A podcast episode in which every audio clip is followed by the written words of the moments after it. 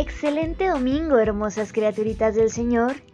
El día de hoy traigo para ustedes el tan esperado tema, legalización como arma de liberación, en podcast con Pili González. Bien chicos, antes de iniciar con este tema, me gustaría compartir con ustedes lo siguiente. Por medio de Ask, realicé la dinámica a la inversa. Esta vez fui yo quien le preguntó a ustedes qué opiniones, posturas, creencias o información tenían acerca del tema de legalización. Lo interesante fue que eh, la mayoría me contestó en relación a la postura ética y moral del tema en múltiples aspectos como lo son el aborto, el sexo servicio, el consumo de marihuana, entre otros, eh, entre otras situaciones muy particulares de cada país. Y me pareció muy interesante que independientemente de tener una postura a favor o en contra, todos coincidían en el hecho de informarse correctamente y en el hecho de que era importante pues conocer todos los aspectos que rodean el tema. Aún así, no todos tenían en su juicio el considerar el panorama económico, el panorama social, el panorama cultural, el panorama inclusive de toda la historia antropológica que rodea esos temas. Y pues bueno, para que este tema sea disfrutable, sea un tema el cual no lleve a ningún punto de discusión, sino que se escuche con la mera intención de ser objetivos, analíticos en, la postura de legalizar o no legalizar algo, pues en este podcast vamos a tratar tres puntos muy importantes acerca de la legalización como arma de liberación. Punto número uno, el tema de normalizar la realidad que nos rodea. Punto número dos, el educar a la población acerca de estos temas para evitar eh, tabús y morbos. Y punto número tres, pues tener, independientemente de que tu postura sea a favor o en contra, pues tener una opinión estudiada, tener una opinión eh, realmente crítica y analítica de la situación y no nada más opinar por opinar a lo pendejo. Entonces, siendo estos tres puntos, vamos a iniciar con legalización como arma de liberación.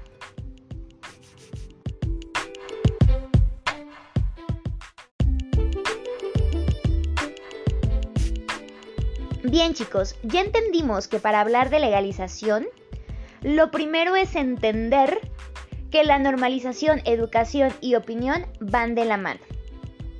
Ahora, si tú tienes una opinión estudiada, fundamentada, a base de una educación completa e integral en aspectos políticos, sociales, económicos, culturales, antropológicos, etcétera, del tema, y además lo normalizas para hablar de ello sin tabús y sin morbo, entonces tu opinión se vuelve una opinión consciente y crítica. De lo contrario, todo lo que opines va a ser una pendejada, así de fácil y sencillo. En esencia, queridos amiguitos, el objetivo de legalización como arma de liberación es que tú logres desarrollar una postura normalizada, estudiada y con una opinión fundamentada para que la próxima vez que defiendas el estar en contra o a favor de algo, lo hagas con la conciencia de que tu opinión no significa que esa sea la realidad y adicional a esto, no te escuches como un pendejo defendiendo algo a lo estúpido. Porque seamos honestos, el peor enemigo de la humanidad es la ignorancia ya que cuando discutes de un tema con ignorancia, jamás llegas a nada. Y la idea o la intención de debatir el legalizar algo no es para generar guerras y batallas entre dos posturas, es con la intención de lograr llegar a un acuerdo que permita a todos vivir en paz, en armonía y de manera saludable. Si tú lo haces estudiado y educado, entonces se logra ese objetivo. Si no, lo único que haces es llevar a tu población, a tu nación o inclusive a tu persona, pues al pinche desastre. Así que, en resumen, querida audiencia, el objetivo es desarrollar una postura estudiada sobre legalización para evitar peleas por ignorancia.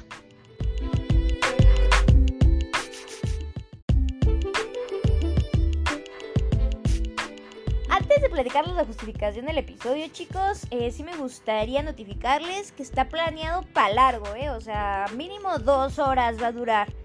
Así que eh, tráiganse la botanita, tráiganse la agüita, programen sus pausas para ir al baño, asegúrense que su agenda esté libre y si están en reunión familiar en el bosquecito, no se diga más, enciendan la fogata y traigan los malvaviscos y prepárense para la pelea familiar que voy a ocasionar con este capítulo. no, pero ya fuera de broma. Este, si eres bastante sensible ante temas que implican una discusión moral y ética, yo te recomendaría con toda la objetividad que no lo escuches, a no ser que estés dispuesto a tener mente abierta para, eh, pues bueno, para aprovechar toda la información que llegues a obtener en este capítulo.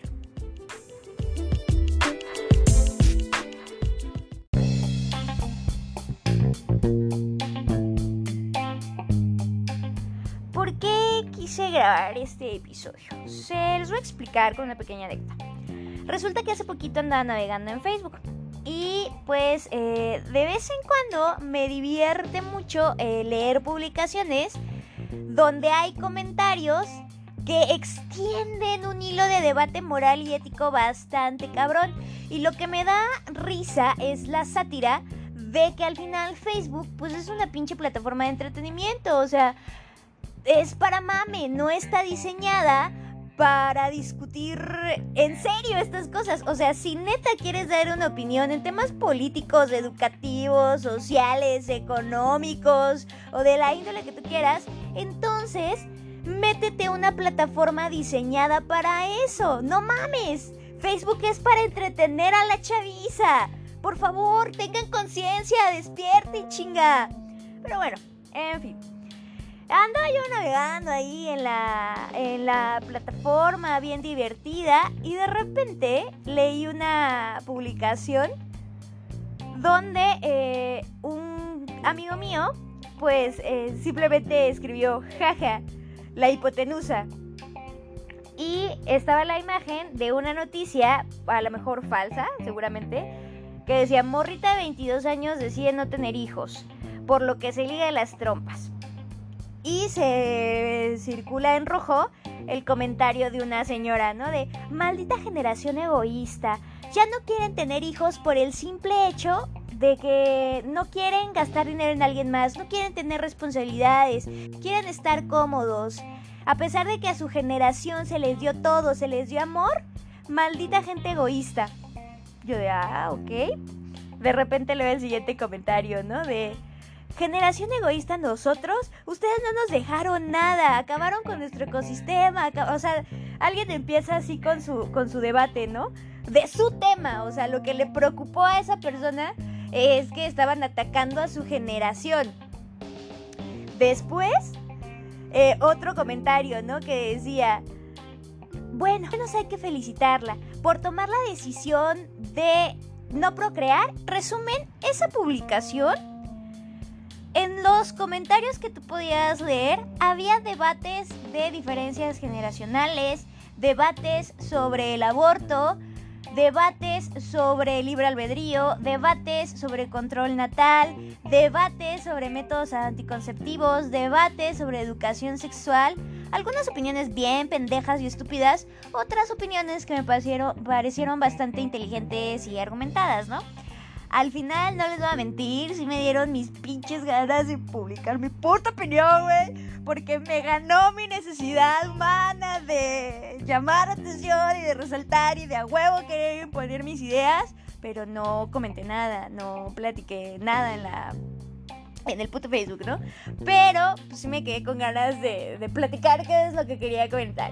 Y los comentarios que quería poner eran, se llama libre albedrío, que no todas las personas tienen la capacidad de aprovecharlo como una herramienta de empoderamiento con responsabilidad. Así que si esa chava tomó esa decisión, es su pedo, déjenla en paz.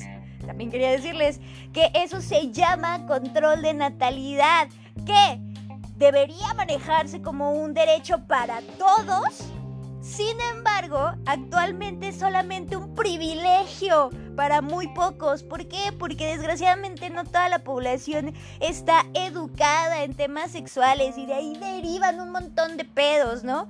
Entonces, ah, bien por ella, güey. Otra cosa que quería comentar era de... No, se llama eh, poder de decisión sobre tu cuerpo. Y eso está bien, güey. O sea, ¿cuál, ¿por qué la gente tiene que imponer su, su, opinión sobre si alguien quiere o no quiere tener hijos, güey. Es exactamente lo mismo que, que decirle a alguien o obligar a alguien que tenga un perro, güey. Tú lo vas a educar, tú lo vas a alimentar, tú lo vas a educar, tú vas a pagar sus cosas. No, güey. O sea, es tu percepción ética lo que genera que pienses que es egoísmo, pero no, güey, tú no sabes qué proceso mental tuvo esa chava para llegar a la decisión de no querer tener hijos, güey. O eh, para de llegar a la decisión de tener hijos, güey. Hoy en día esa decisión, que eso es lo que debe ser, o sea, una decisión, no una imposición, es eso, o sea, que seas libre de decidir si procreas o no, a conciencia de las responsabilidades que eso implica, ¿no? En fin, eh, había un chico de cosas que quería contar, pero no hice. Y, eh, ah, y en cuanto a lo del, bueno, después de superar mi puto coraje por leer esa publicación, güey, eh, decidí tranquilizarme y seguí leyendo. Y unos centímetros más abajo volví a ver otra cosa que me llamó la atención, que hasta compartí, ¿no? Porque eh, pues al final sí es un debate bastante cabrón que hoy en día nadie le da importancia, que es eh, legalizar el, la distribución gratuita de, eh, del texto, o sea, de, contenido literario. ¿Por qué? Porque, eh, pues como ustedes saben, vivimos en un mundo capitalista, ¿no? Entonces, a huevo todo tiene que eh, tener un valor económico agregado. De hecho, en un, en un podcast que me gusta que se llama Tecito de Calzón, platicaban, ¿no? Que hoy en día está muy, muy cabrón que tu valor como ser humano se reduce a la capacidad que tienes para generar dinero y que eso es completamente reciente por el pedo capitalista que hace un chingo de años tu valor como persona pues se definía eh, en lo que aportabas, ¿no? En lo que aportabas de conocimiento, en lo que aportabas de sabiduría, y cuando empieza todo este proceso de que haya un valor de cambio, pues se reduce a que tú vales lo que ganas, ¿no? Entonces es bien desesperante para las generaciones actuales porque tu productividad la mides en eso y a lo mejor eres bien chingón eh, creando arte, eres bien chingón en deporte, eres bien chingón en alguna materia en específica, pero como no ganas lana, entonces vales verga. Ya me desvío un poquito del tema. Disculpen. Eh, entonces en esta publicación eh, hacen como una sátira de eh, la, todas las ligas de internet que sirven para la descarga gratuita en PDF de libros que normalmente tú vendes y empieza todo este debate de, de la piratería, ¿no? O sea, de manera satírica pero piratería. Y al final de cuentas también tiene que ver con un tema de legalización. ¿Por qué? Porque tiene que ver con qué tan legal es consumir un contenido sin pagarle al dueño de esa propiedad intelectual o de esos derechos de autor. Entonces,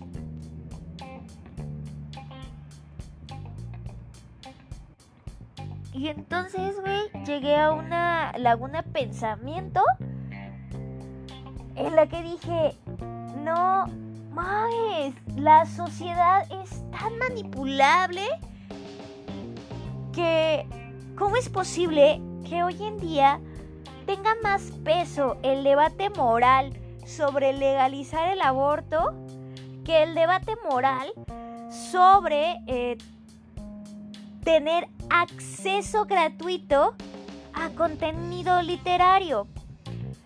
O sea, en primera instancia, porque ninguno debería tener eh, la temática de moralidad implícita. O sea, se tendría que ver de manera objetiva, siendo solamente debate de legalizar aborto y debate de legalizar acceso gratuito a contenido literario. En segunda, eh, ¿por qué uno debe tener más peso que otro cuando realmente los dos tratan de, luchar por un derecho que deberíamos tener como humanos? Y sí, eh, a lo mejor no es, más bien, es un hecho que no es lo mismo un tema de aborto a un tema de, eh, de educación o un tema de este de literatura, ¿no? Evidentemente no es lo mismo, no pueden tener el mismo peso, eso me queda muy claro. Pero, eh, ¿por qué la necesidad de,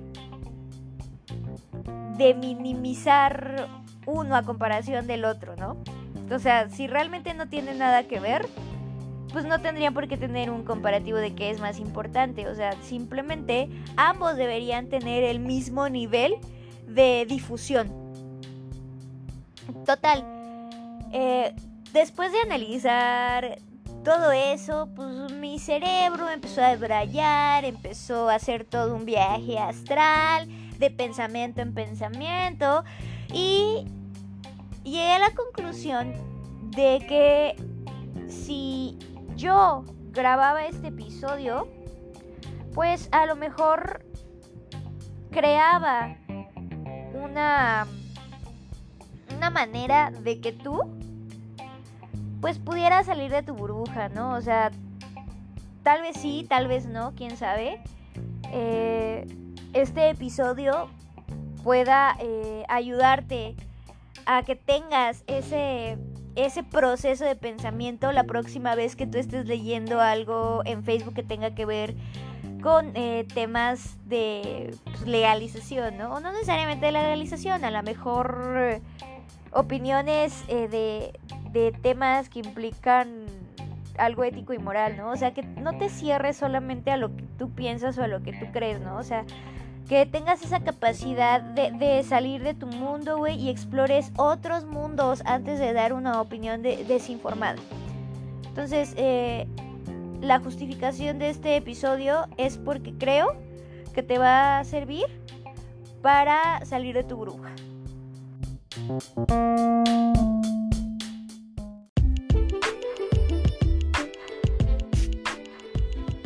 Y pues bueno chicos, ya que les he dado la justificación de este episodio, quiero aclarar que legalizar no necesariamente significa que la situación sea moralmente aceptable.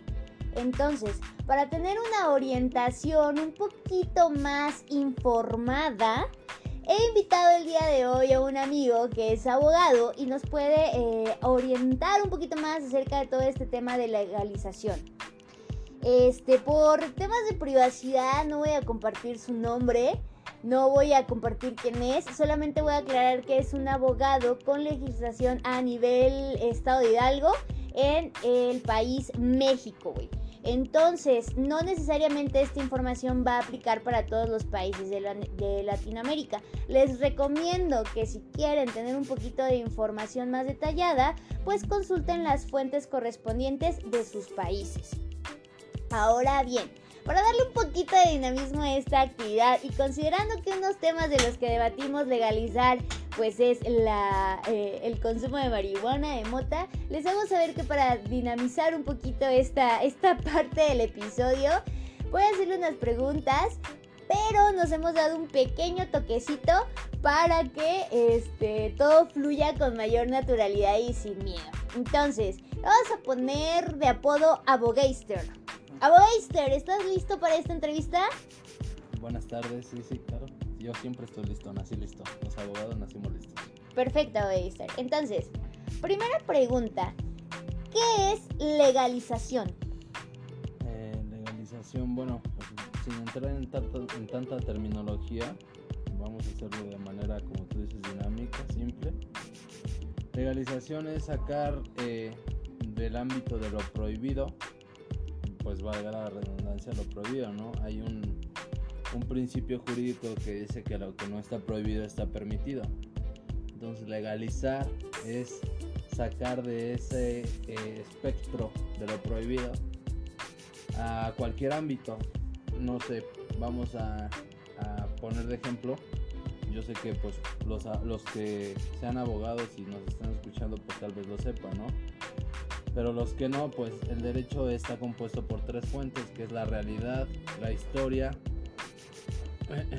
Una de ellas es la realidad de la historia. Entonces, pues la realidad yo en mi consideración es la, la, más importante, ¿no? Las fuentes son eh, como tal el génesis del derecho y ese génesis pues se conforma por tres, ya lo dije, la realidad, la historia y la formalidad, pero en este caso nos vamos a centrar en la realidad, ¿no? Que es en este caso eh, lo que la sociedad demanda, lo que la sociedad te demanda como tal es lo que pues a, veces tú como institución jurídica, que es el Estado quien regula eh, la convivencia entre nosotros, la sociedad, pues tiene que acatar. Uno de los ejemplos más claros y que eh, seguramente tus escuchas van a, identificar es el de la legalización de la marihuana, o en este caso en nuestro estado, la legalización de la interrupción del aborto, ¿no? La interrupción legal del embarazo que se dio hace poco en nuestro estado. Son cosas que tienen que primero pasar por la fuente real del derecho que es la sociedad. Y es la, la sociedad misma la que lo exige. Lo vemos con otros temas como el, no sé, vamos a otro extremo, el, el matrimonio homoparental que es algo que se está dando últimamente y que es algo que nos exige y exige a los congresos o al poder legislativo de cada estado, pues atender y legislar en atención a esa, a esa necesidad social que surge, ¿no? Entonces la legalización es atender un problema real que se está dando en la realidad, siempre y cuando obviamente tenemos que entender, ¿no? Por ejemplo, son temas muy complejos, ¿no? Que hace rato yo te, yo te decía. Por ejemplo, en, la legalización de, la, de las drogas. Aquí en México aún no lo vivimos, pero por ejemplo en países como Canadá, Holanda, el tema de la drogadicción con heroína es un tema de salud pública muy, muy grave. Y ahí ya lo tomaron de una manera, pues, de manera, no lo sé, en este país diríamos, hace poco se lo platicaba una persona muy cercana a mí, y la solución que tomó Canadá, por ejemplo, se la platiqué y la puso a pensar porque dices, híjole, a nosotros nos espanta, ¿no? Te la platico así en, cortito, es este, Canadá decidió eh, proveer a los ciudadanos o a los adictos de su ciudad, que son muchos ya, ya son muchos, proveerles la de la misma droga. ¿Por qué? Porque Canadá se dio cuenta que los adictos estaban dedicando su tiempo a conseguir la, heroína, es decir, vendían sus bienes, vendían los bienes de su familia, no iban a trabajar por, ir, por estar preocupados en cómo conseguir su dosis. Entonces dijo, ¿qué pasa si yo les doy la dosis? Y les digo, ¿sabes qué? Dedícate a trabajar, ya no robes, ya no vendas tus cosas, ya no vendas tus carros, dedícate a trabajar y al final del día tu dosis está ahí segura. ¿Qué pasa? No, ok, entonces el, el, el, adicto en este caso, porque ya no lo ves como un caso de adicción, ya lo ves como un caso de salud pública, ya no lo ves como un tema de recreación, lo ves como un caso de salud pública. Mucha de tu, de tu, de tu sociedad, de tus ciudadanos están bajo, esa, bajo ese problema. Entonces, ¿qué hacer? Canadá tomó esta decisión y le ha funcionado ha funcionado más que por ejemplo Holanda que no la aplicó y que sus ciudadanos siguen en las calles vagando porque no tienen cómo sobrevivir y tampoco tienen para la dosis. Y los de Canadá por lo menos tienen su dosis y no tienen que andar vendiendo, no tienen que andar robando, no tienen que andar mendigando y no andan perdiendo el tiempo en pensar cómo le voy a hacer para conseguir mi dosis. Mm. ¿no? Todos esos temas, cada, cada quien, cada país, cada soberanía, por eso cada estado es soberano y la soberanía es muy importante.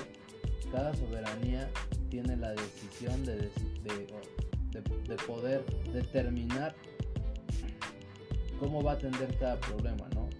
Cómo va, qué va a legalizar y con qué objetivo. En este caso, la legalización del aborto. ¿Qué, problema ataca? ¿No? Pues ataca la cuestión de la clandestinidad. Que las mujeres, aún así, aunque no esté legalizado, acuden al aborto, ¿no? Entonces, ¿qué pasa? Muchas pierden la vida, presentan problemas después. Hay muchas cuestiones que no están legalizadas. Entonces, lo que no está legalizado está fuera de la norma.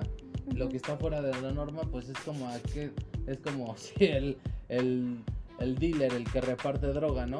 Le roban y trata de ir a la policía a acusar, que le- a denunciar que le robaron, no sé, dos kilos de heroína o de cocaína. Pues no, no puede porque eso está fuera de la norma. No lo Ujú. puede hacer, ¿no?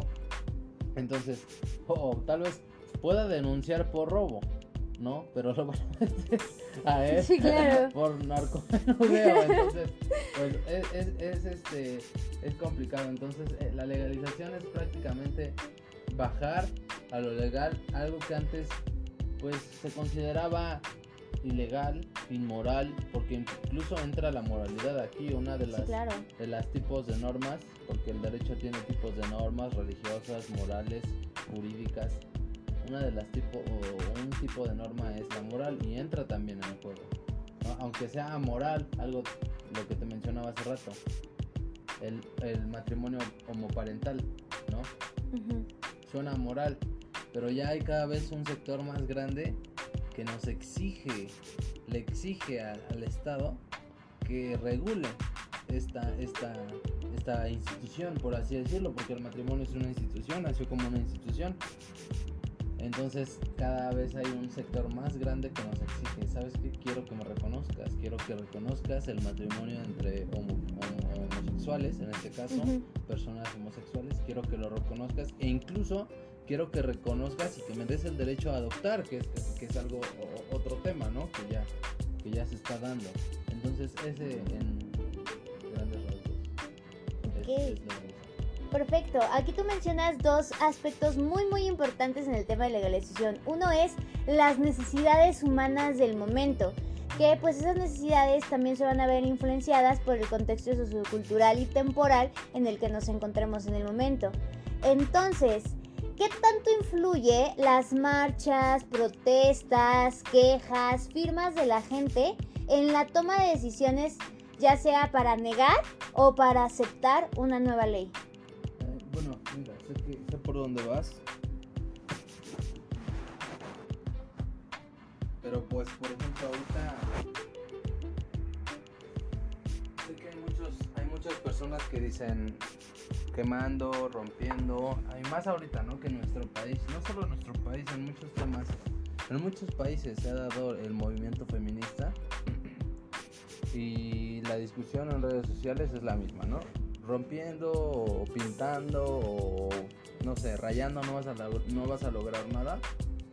Eh, pues creo que sí se logra, ¿no? Tal vez no inmediato, no inmediato, eso es, eso es un hecho, o sea, no es como que rompas y inmediatamente la autoridad diga, ah, sí, rompiste esto, entonces vamos a buscar a la persona a la que me estás diciendo que, que- que busquemos. No, no, no funciona así. Desafortunadamente no funciona así, funciona de manera gradual, eh, funciona de manera paulatina, entonces el movimiento feminista es, es eh, ¿cómo decirlo? Fiel retrato de eso, de que los movimientos paulatinos aún así crean un impacto muy grande en nuestra realidad. ¿Por qué? Porque el movimiento feminista viene de muy atrás, ¿no? Y nació, y tal vez en ese entonces decían lo mismo que ahora, ¿no? Ujú. No, pues las mujeres no van a lograr nada. Y, y, y si ellos vieran lo que ha trascendido en el tiempo, ¿no? Este movimiento que en su momento, tal vez al inicio, ¿no? Yo me imagino, si ahora es criticado, imagínate al inicio. Imagínate al inicio, hace, no sé, hace 500 por irme temprano. Entonces, eso que, que digan, y, y realmente si trascendió, trascendió siglos y siglos. Entonces, así es, así funciona. Desafortunadamente, nosotros lo vemos muy, muy banal.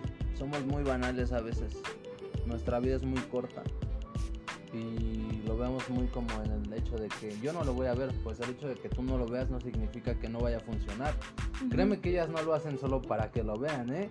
Lo hacen para generaciones y generaciones y generaciones. Fue como Martin Luther King, ¿no? En su momento luchó y él sabía que los cambios no fueron instantáneos, pero se fueron dando y aún así no lo abolió todo.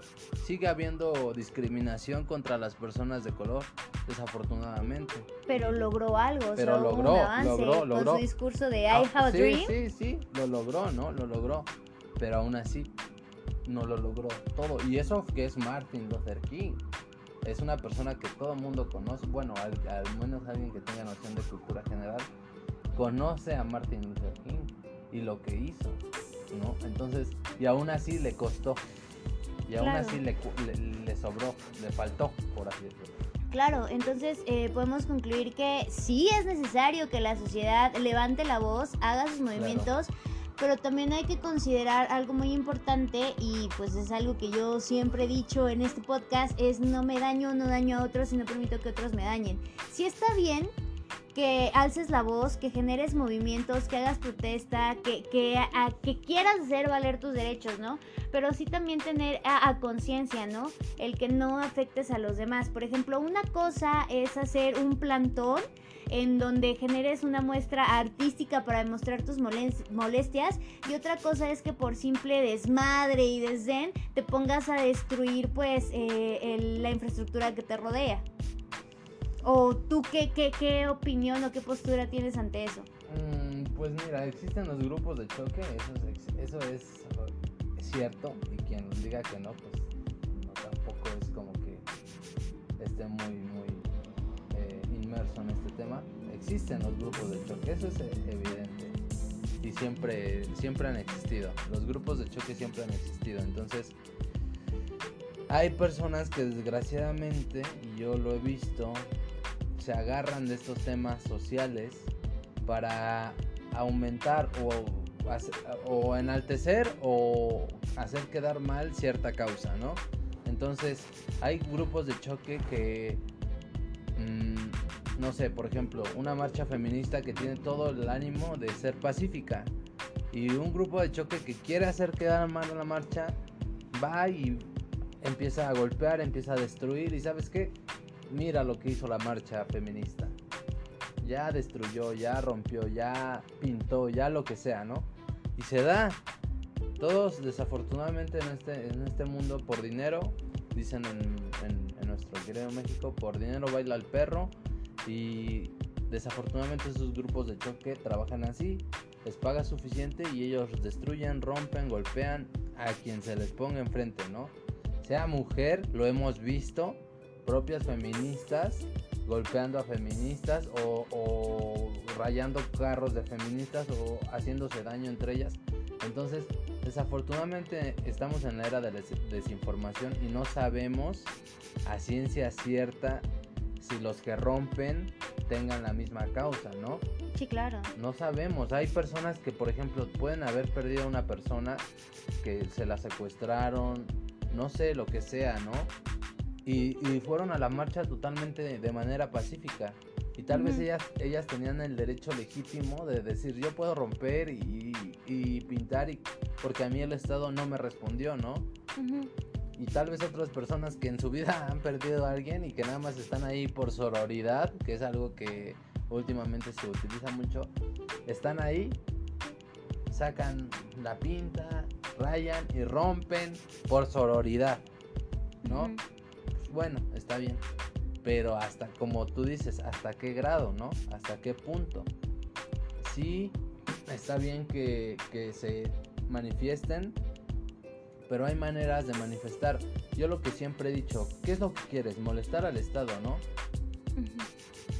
Realmente al Estado pintar y lo he pensado y, y, te lo dije hace rato, está bien y esto es válido. Pero pintar al Estado no le afecta. Le afecta más, por ejemplo, y Andrés Manuel, nuestro actual presidente, lo supo en su momento, cerrarle una vialidad, una principal, como lo hizo él en su momento, ¿no? Y lo hizo y le valió queso y, y, y fue un golpe muy duro. ¿Por qué? Porque al Estado eso le duele cerrarle una vialidad por donde atraviesan miles y miles de ciudadanos. No, no, no ir una hora, dos horas, pintarle una valla un, y, decir aquí estuve y ya irte. ¿No? Porque en realidad o sea, estado. El, el, ángel sigue igual de pintado como lo dejaron hace seis meses. Solo le pusieron unas vallas y, y, realmente, o sea, sigue igual de pintado. ¿Por qué? Porque el, el, Estado se puede dar el lujo, o no el lujo, pero de decir, pues lo dejamos pintado un rato. Sí, claro, porque... porque hay otras prioridades, Exacto. o sea, eso no me afecta, es como, imaginamos el cuerpo, ¿no? Pues se me está cayendo el cabello, güey, pero tengo una puta gripa que me carga la chingada. ¿Para qué vas a gastar? Uh -huh. ¿Para el antibiótico, para la gripa o para la alopecia? Pues para el antibiótico, sí, el entonces yo sí. digo, si vas a manifestarte y si quieres reclamarle al Estado, hay que ser un poco más inteligente igual. En, en, cómo vamos a pegarle. Quiero ser escuchado y a veces es por eso que son criticados esos movimientos, porque a veces es mucho circo. Sí, claro. Es mucho circo, rompo, chingue su madre, tarolas, ta, ta, ta. Es como el, el meme del bar, del bar Simpson. Mírame, mírame, soy feminista, mírame, mírame, te exijo, te rompo la chingada dos horas y ya.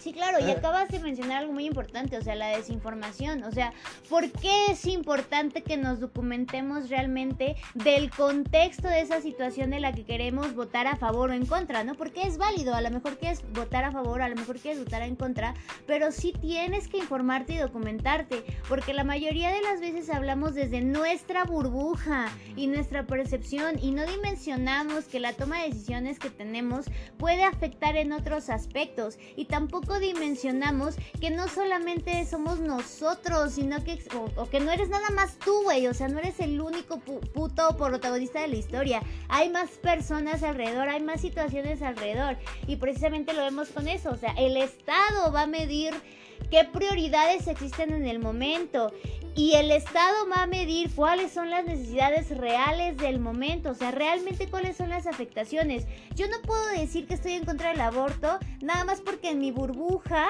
este, mi mentalidad es que eso es asesinar niños. No, o sea, yo tengo que estar bien documentada de que el abortar ilegalmente también implica que haya muertes, también tengo que estar bien documentada de que no puedo hablar solamente desde mi privilegio, sino que tengo que considerar situaciones que rodean a otros eh, grupos o contextos sociales. No es lo mismo el aborto para una niña de 12 años que fue violada en su pueblo, porque en su pueblo todavía se considera que las mujeres son un producto y se pueden vender, a considerar que este, yo soy rica, de familia rica y nada más porque la cagué y me apendejé, pues voy a ir a hacerme un aborto para solucionar mi vida.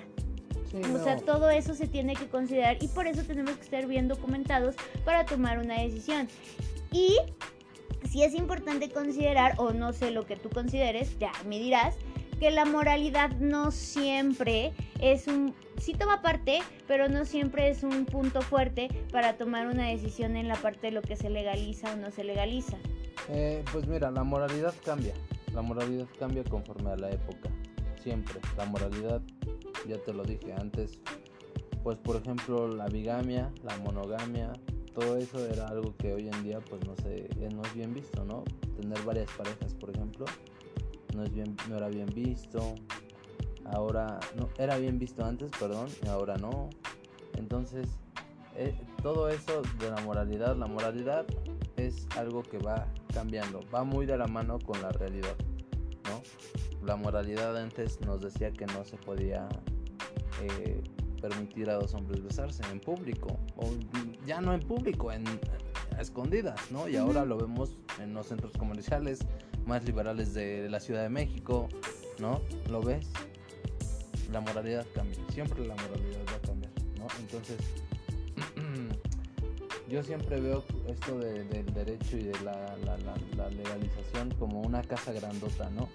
Un día un profesor mío muy querido me dijo que, por ejemplo, el ser humano es, Aristóteles lo dijo, el Ujú. todo, an- la parte antecede al todo y el todo sigue a su parte. O sea, que significa que el ser humano tiene la innata característica de siempre tratar de estar con un grupo. Solo la persona que tenga el carácter, bueno, ya no sé qué llamaría persona, que tenga el carácter de Dios o de bestia, podría estar solo, absolutamente solo, sin estar con la parte de su sociedad, con su todo. ¿no? Solo esa persona podría alejarse del todo. Una persona que tenga el carácter de bestia o de Dios.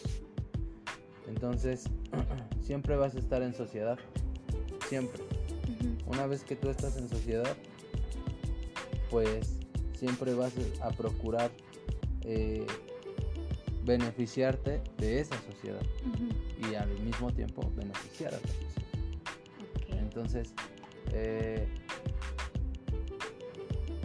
esto de la sociedad, para no irme más largo, es como el núcleo del todo es la familia. Entonces, el todo es una familia grande, grande, enorme. Aquellas personas que quieren que no sé, que en su cama, que en su casa se coman vegetales y solamente vegetales, aunque ellos no sé, el aborto se me figura así y vamos a ponerlo desde una analogía muy simple. Tú eres eh, pro vida, ¿no? Y vamos a ponerlo como vegetariana. Es lo mismo a Ujú. vegetariana, ¿no? Tú eres vegetariana y vivimos en una casa muy grande en donde yo, desde chiquita, me han dicho que no puedo comer carne. ¿sabes? No, no, no puedo comer carne. Siempre se ha comido verduras, frutas, eh, cereales, nunca carne, nada de producto animal. Y de repente yo empiezo a exigir, tú y otras hermanas empiezan a exigir, oigan, queremos comer carne.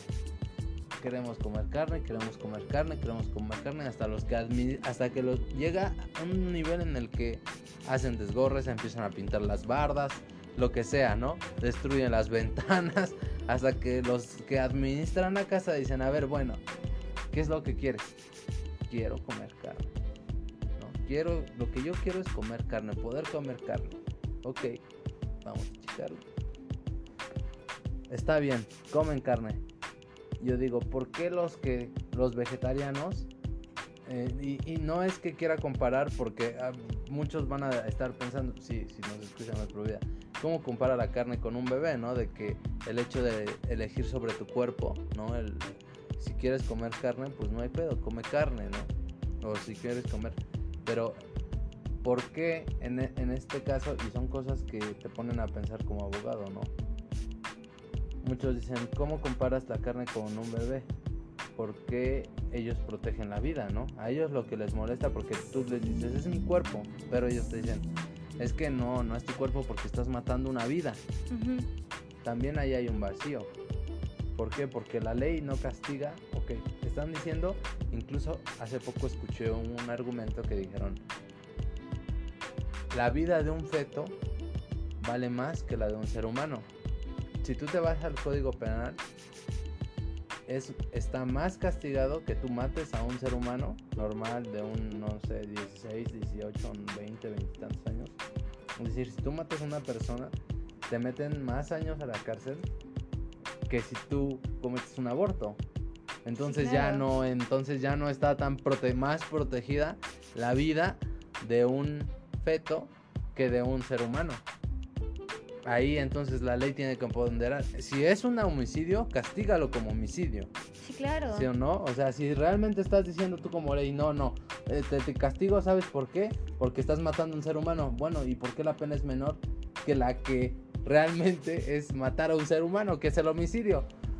Sí, güey, y ahí es como lo importante de, de Ah. documentarse con un contexto completo, ¿no? O sea, no nada más lo que tú piensas y crees, ¿no? O sea, y documentarse no solamente desde la perspectiva política o moral, sino también la perspectiva biológica, la bi- perspectiva científica, o sea, todo, güey, o sea, que yo piense que un feto ya es eh, algo vivo, eso no significa que sea la posición biológica, ¿no?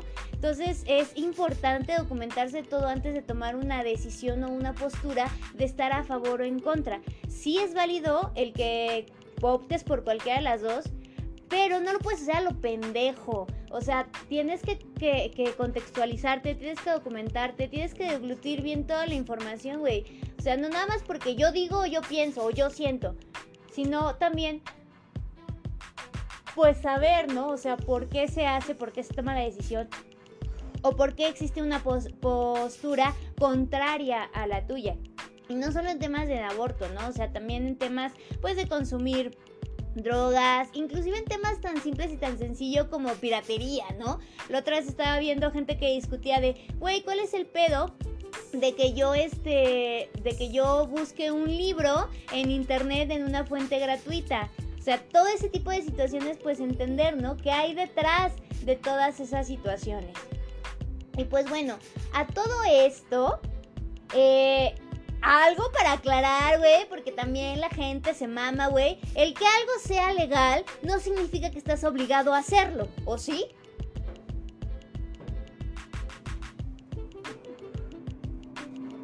Pues de... Mm, si algo es legal, estás... No, no, obviamente no. No, no, no, no. O sea, es como... Mm, pues nos vamos al ejemplo más simple. El aborto ya es legal en muchos, en muchos países. No solo, no, salgamos de nuestra burbuja, como bien lo dices.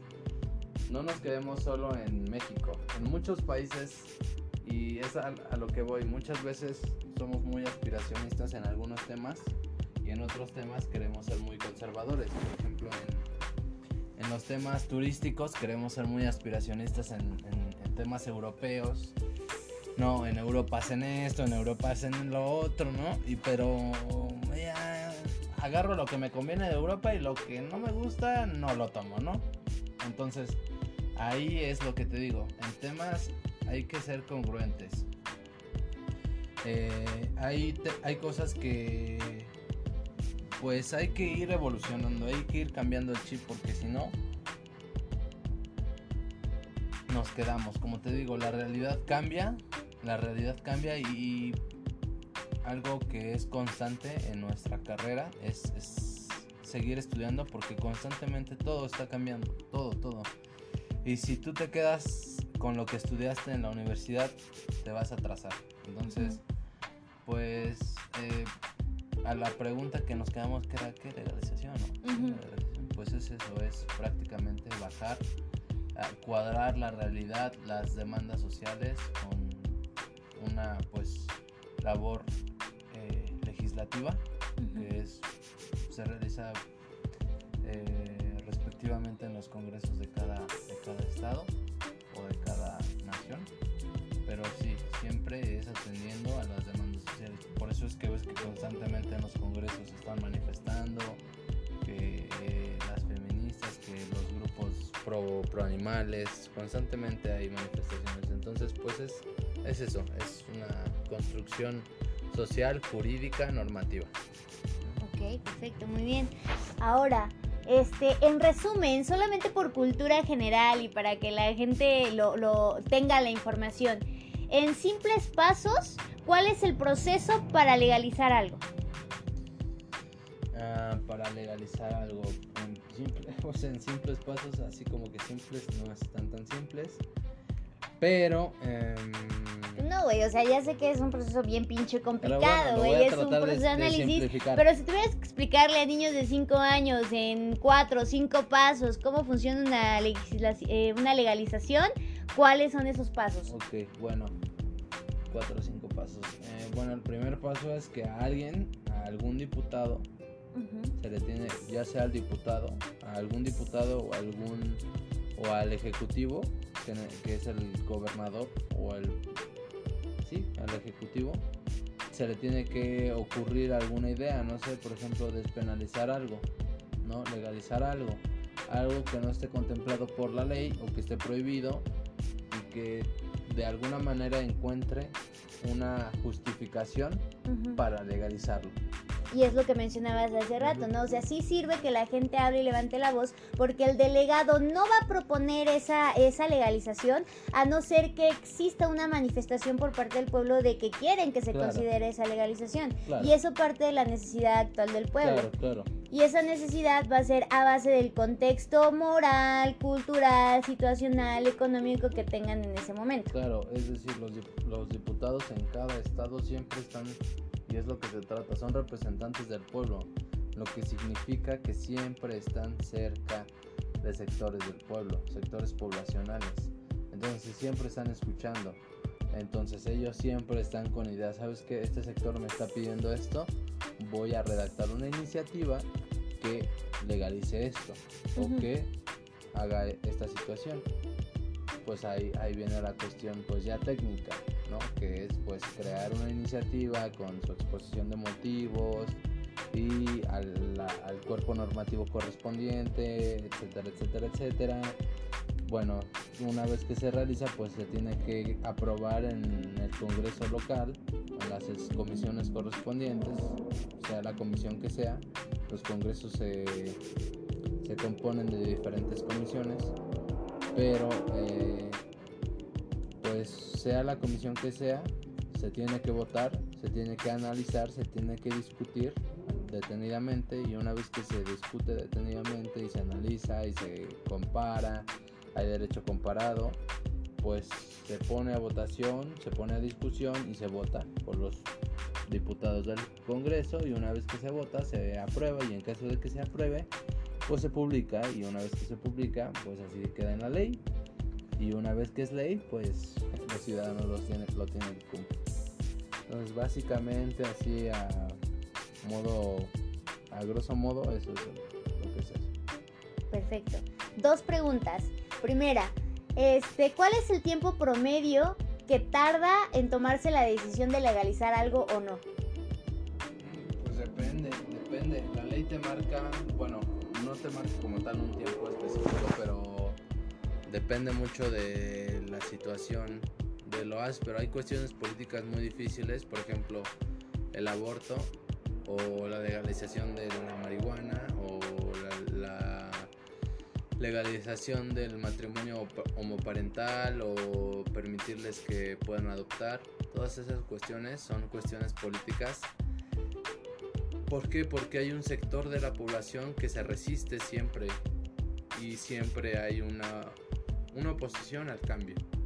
Entonces hay que sobrellevarlas, hay que irlas tratando poco a poco, pero pues si tienen suficiente fuerza, si sobreviven a todas esas a todos esos obs- obstáculos que se les presentan, pues se les se les llega a dar la atención, a veces incluso eh, ese es- es como un filtro, ¿no? Las que presentan mucha resistencia, vamos a darles, no sé, dos, dos, tres de resistencia. Si sobreviven a esas dos de- de resistencia, entonces se les presta la atención debida para poder, eh, pues, darles esa legalización. Ok. Otra pregunta. ¿Esto que me platicas ahorita solamente aplica para México o es algo que podría aplicarse para el resto de Latinoamérica? Mm, Pues nuestro derecho está basado en, en el derecho romano. Entonces hay muchos eh, sistemas jurídicos que se rigen bajo ese sistema. Mm, muchos congresos se, se rigen bajo ese sistema, cámara alta, cámara baja, pero mm, no, no aplica para todos, obviamente, cada, cada soberanía se rige de distintas maneras, pero sí muchas, muchas se rigen bajo el sistema parlamentario, que es el de eh, que pase por comisiones, que se analice y que se vote por mayoría absoluta o relativa, que pues en este caso pues nosotros manejamos. O sea, podríamos decir que esto aplica siempre y cuando tu país tenga un sistema de gobierno demócrata.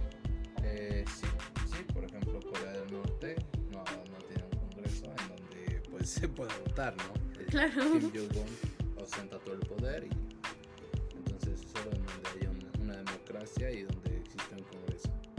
Ok, perfecto, perfecto.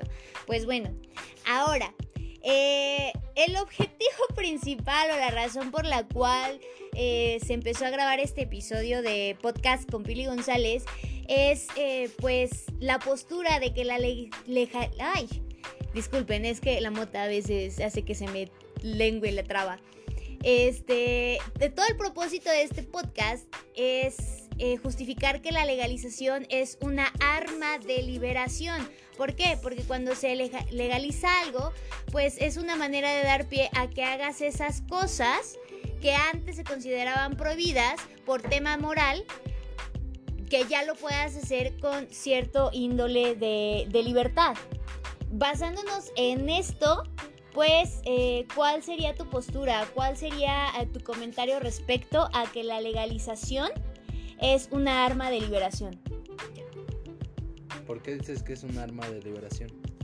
Bueno, de todo lo que mencionabas, eh, algo que me quedó muy recalcado es que muchas de las cosas que actualmente están prohibidas bajo la ley es porque moralmente no se consideraban correctas, pero esa realidad de moral pues va cambiando conforme van cambiando nuestras perspectivas de la existencia. Entonces, si actualmente, por ejemplo, no está legalizado el casarme, bueno, el matrimonio homoparental, por ejemplo, entonces, el empezar a, buscar una legalización de ese tipo de matrimonio me libera a mí como persona homosexual porque entonces ya puedo ejercer mi derecho de manera libre, o sea, ante la ley, puedo ejercer mi derecho de manera libre de casarme con la persona que amo. Eso es a lo que me refiero con que la legalización es un arma de liberación. Ojo, esto no significa que si algo se legaliza es porque ya está moralmente correcto o porque este a perspectivas de la moral y ética, pues está bien, ¿no? O sea, eso puede depender y variar de acuerdo a la escala de valores de cada quien. Pero al final eh, me ayuda a sentirme un poco más libre, porque entonces ya el ser humano a huevo necesita una justificación o a huevo necesita demostrar que lo que está haciendo está justificado. Como animal social y político necesitamos justificar nuestras acciones. Y el hecho de que me respalde la ley, por ejemplo, a mí me da esa tranquilidad de poder hacer las cosas con libertad. O sea, si a mí me respalda la ley de que como mujer puedo votar, por ejemplo, entonces voy a votar con libertad. Porque cuando tú llegues y me digas, ay, por ser mujer no puedes votar, yo con, yo con toda tranquilidad y con cierto sentido este, de liberación puedo decir, claro que puedo votar porque la ley entonces me dice que puedo votar. O sea, por eso me refiero a que la legalización es un arma de liberación. Ah, claro, sí, sí, sí, concuerdo en eso, sí. Todo lo que está legalizado está permitido y pues sí, el derecho es para que tú puedas realizar tu vida y una vez que se encuentre dentro de la ley tú vas a poder realizarlo. Sí, sí, sí, por supuesto. No, no había comprendido bien. No no, no te preocupes, está bien. No, pues para eso es este podcast, güey, para decirlo. Y otra cosa eh, a mencionar en esta parte de la liberación es que cuando algo se legaliza, y tú no me dejarás mentir, cuando algo se legaliza, entonces eh, eh, se crean normas de regularización. Porque el hecho de que algo se legalice no significa que nada más es, ah, pues ya está permitido, háganlo. O sea, se empiezan a generar normas de, de regularización. O sea, por ejemplo, si se legaliza el aborto, por consecuencia se generan normas de regularización que dicen, ok, para abortar se requiere A, B, C y D, el proceso tiene que cumplir con requisitos 1, 2 y 3. Y eso también permite que los procesos sean mucho más seguros y en pro del bienestar de la sociedad que buscaba satisfacer esa necesidad. Claro, claro, o sea, por ejemplo, para el aborto se, se requiere, por ejemplo, que la persona en este caso los médicos pueden tener objeción de conciencia, ¿no? Que es el hecho de que incluso aunque la ley lo establezca, ellos pueden negarse. ¿Por qué? Por su porque su carrera o en este caso su, su título o en este caso pues sí, el juramento hipocrático se los permite. ¿Por qué? Porque el juramento hipocrático, que recordemos que es lo que protege la vida, ellos se, siempre se deben a proteger la vida. En este caso, pues un aborto que recordemos que es a lo que se oponen, es un acto que atenta contra la vida. En este caso, pues gracias a, afortunadamente gracias a, la diputada, en este caso Roxana Montealegre, fue que se pudo eh, solventar esa situación y gracias a la unión de los votos del partido de Morena fue que se pudo eh, lograr que se legalizara el aborto aquí en Hidalgo. Una cuestión que pues desde hace, hace años se estaba buscando y que hace poco se dio paréntesis tantito, ¿eh? Para todas las audiencias. Eh, la información que acaban de escuchar, pues es a contexto del estado de Hidalgo, aquí en el país de México, donde resido. Entonces, eh, por si tienen dudas, si quieren conocer un poquito más, busquen información en internet acerca de lo que se legisla en Hidalgo. Y quiero aclarar que este podcast pues, no tiene nada que ver con eh, una postura a favor de cierto partido político o algo aquí en México. Simplemente, eh, exactamente, es informativo. Y pues el abogeister que, que quiso participar en el podcast del día de hoy pues el abogeister pues eh, sí trabaja un poquito con Morena, pero esto no quiere decir que estemos a favor o en contra, esto es completamente imparcial, ¿eh? O sea, pero sí les recomiendo, este, al menos aquí en México, documentense bien, o sea, de los partidos políticos, o sea, y documentense bien de lo que proponen, por qué lo proponen, cómo lo proponen, para qué lo proponen, güey, o sea, tu voto no lo hagas a lo pendejo, güey. Pero bueno, ya, cierro paréntesis.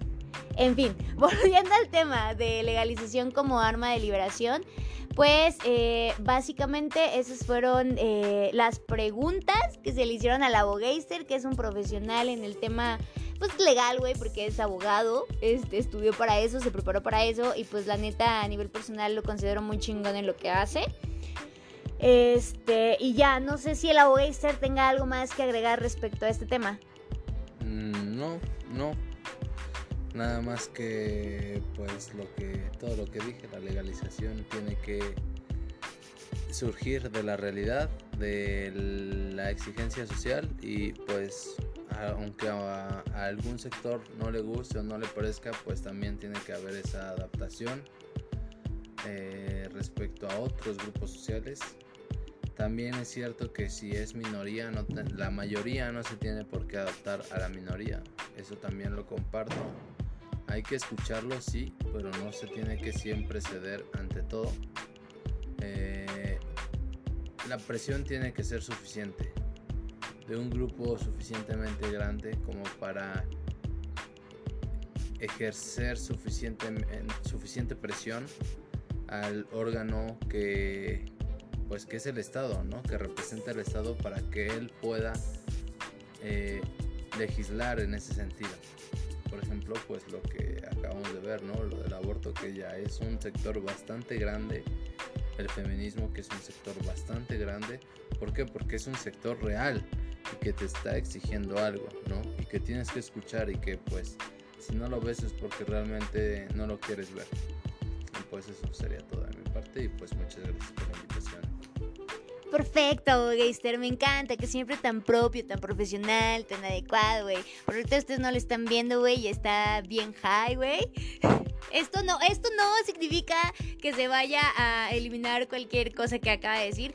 También recuerden, tengan en cuenta que este podcast pues es con propósitos de entretenimiento, güey. Si les puede ayudar a ampliar un poquito, un poquito su bruja existencial, pues eh, bien por mí, güey. Pero pues al final esto no es una fuente fidedigna, güey. O sea, si neta están interesados en sus países legalizar algo o, o reclamar su postura a favor o en contra sobre algún proceso de legalización o sobre alguna situación, no mames, infórmense bien, este, documentense del eh, contexto completo y pues investiguen en fuentes fidedignas. Eh, otras cositas que pues ya no se aclararon en este podcast, pero creo que serían adecuados para en un futuro otro podcast, pues son otros temitas, ¿no? Que a lo mejor a veces se tratan eh, bajo la mesa, ¿no? Como por ejemplo temas de corrupción, temas de conveniencia, o sea, debatir esa situación, este, hasta dónde está la parte que realmente están considerando las necesidades del pueblo y en qué parte pues, realmente es pues considerar mis necesidades eh, como persona, como individuo y las ventajas que tengo al estar en una posición políticamente favorable, ¿no? Pero pues bueno, eso ya lo discutiremos en ese tema, este, en Ask Déjenme eh, comentarios si realmente quieren un, podcast hablando de esa situación y pues ya lo prepararé para ustedes. Pero pues en fin, eh, en conclusión, este sí, la legalización es un arma de liberación.